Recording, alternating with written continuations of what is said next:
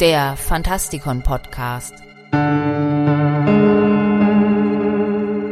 Fantastisch, schauerlich, kriminell.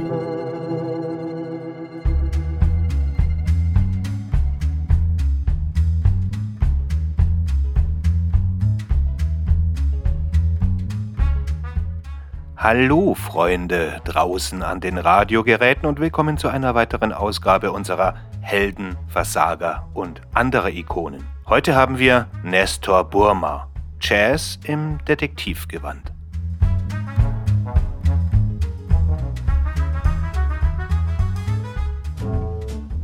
Nestor Burma ist ein Detektiv, der in einer Reihe von Romanen, Kurzgeschichten, Comics und Filmen des französischen Schriftstellers Leo Mallet auftritt. Burma ist ein ehemaliger Kriminalpolizist, der in der Zeit nach dem Zweiten Weltkrieg als Privatdetektiv in Paris arbeitet. Bei der Schaffung der Figur wurde Mallet stark von Raymond Chandler, Dashiell Hammett und anderen Hardboiled-Autoren beeinflusst und Nestor Burmas erster Auftritt läutete 1943 eine ganz neue Ära der französischen Kriminalromane ein. Dabei ist er jedoch mehr als nur ein Abklatsch eines Amerikaners mit Baskenmütze.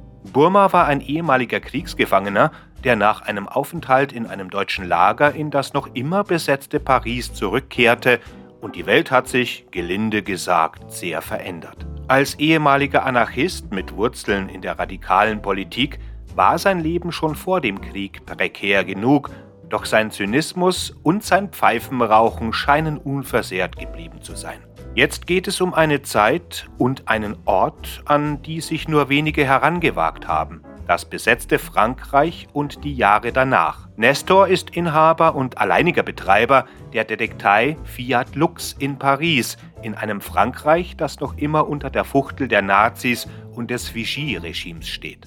Die einzige andere Angestellte bei Fiat Lux ist Nestors leidgeprüfte Sekretärin Helene, die es auf den Chef abgesehen hat. Weitere Nebenfiguren sind Zawata, ein angeblich geläuterter Einbrecher, der Burma manchmal hilft, Polizeikommissar Faru, der widerwillig zugibt, dass Burma ein ziemlich guter Detektiv ist, und Farus Assistent Inspektor Fabre, der Burma nicht weiter traut, als er ihn werfen kann. Burma erschien in fast 30 Romanen, darunter eine aus 15 Romanen bestehende Serie innerhalb der Serie namens Die neuen Geheimnisse von Paris, von denen jeder einem anderen Pariser Stadtteil gewidmet ist. Doch Nestors Popularität und sein Einfluss gehen weit über die ursprünglichen Romane hinaus.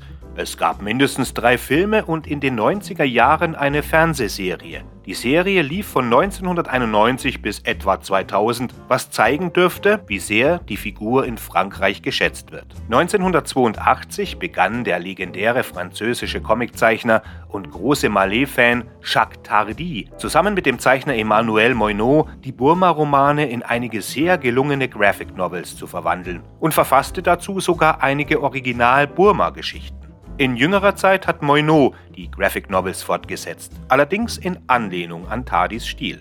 Léon Mallet war einer der einflussreichsten Krimi-Autoren Frankreichs, wurde 1909 in Montpellier geboren und führte ein recht bewegtes Leben. Die Kurzform seines Namens, Leo, nahm er an, als er als Jugendlicher begann, sich mit lokalen Anarchisten zu treffen. Wie Burma war er ein reformierter linker Idealist. Da er kaum über eine Ausbildung verfügte, wurde er 1925 Mitglied bei Lavage en Rage im Montmartre, diesem berühmten Umzug. Er versuchte sich als Dichter, wurde Reporter für eine Reihe von radikalen Zeitungen und war von 1930 bis 1949 Mitglied der berüchtigten Surrealistengruppe. Sein erster Kriminalroman, Johnny Metall, erschien 1941 unter dem Pseudonym Frank Harding. Im, Jahre 1900, Im Jahr 1943 veröffentlichte er Rue de la Gare, dem er Nestor Burma zum ersten Mal vorstellte. 1948 hatte er den renommierten Grand Prix de Literature Policière gewonnen. Die Burma-Reihe ist eine der am längsten laufenden Privatdetektivserien und umfasst 29 Bücher und mehrere Kurzgeschichten, die sich über fast 50 Jahre erstrecken. Als Mallet 1996 verstarb, wurde seine geliebte Figur Nestor Burma mit einer französischen Briefmarke geehrt. Marlets eigener Hintergrund als linker Anarchist und Surrealist beeinflusste konsequenterweise auch den Charakter von Burma. Burma ist bekannt für seine gegen das Establishment gerichteten Ansichten und seine Bereitschaft, Fälle zu übernehmen, die andere Detektive nicht anfassen würden. Malé verlieh Burma auch eine unverwechselbare Persönlichkeit mit einer Vorliebe für Jazz und der Angewohnheit, eine nie angesteckte Pfeife bei sich zu tragen. Insgesamt scheint es, dass Leo Malé Nestor Burma geschaffen hat, um seine eigenen politischen und sozialen Ansichten im Medium des Kriminalromans zu erkunden. Indem er eine Figur schuf, die sowohl ein Held als auch ein Außenseiter war, konnte Mallet dadurch den Zustand der französischen Gesellschaft in den Nachkriegsjahren kommentieren. Burma ist ein Mann mit vielen Facetten. Er ist intelligent, scharfsinnig und witzig, aber auch melancholisch und manchmal zynisch. In den Geschichten wird Burma häufig beim Hören von Jazzplatten oder beim Besuch von Live-Auftritten in Pariser Jazzclubs gezeigt. Seine Vorliebe für Jazz ist nicht nur eine Frage des persönlichen Geschmacks, sondern auch ein wichtiges Element seines Charakters. Denn wie keine andere Musikform steht der Jazz für eine Art von Freiheit und Kreativität, die Burma sehr schätzt. Als Detektiv, der oft mit den Behörden in Konflikt gerät, identifiziert sich Burma mit dem rebellischen Geist der Jazzmusiker. Neben seiner symbolischen Bedeutung spielt der Jazz aber auch eine ganz praktische Rolle. Burma nutzt seine Kenntnisse der Musik, um Fälle zu lösen, indem er Verdächtige anhand ihres Musikgeschmacks identifiziert oder in Jazzclubs und Plattenläden auf Spurensuche geht. Danke fürs Zuhören.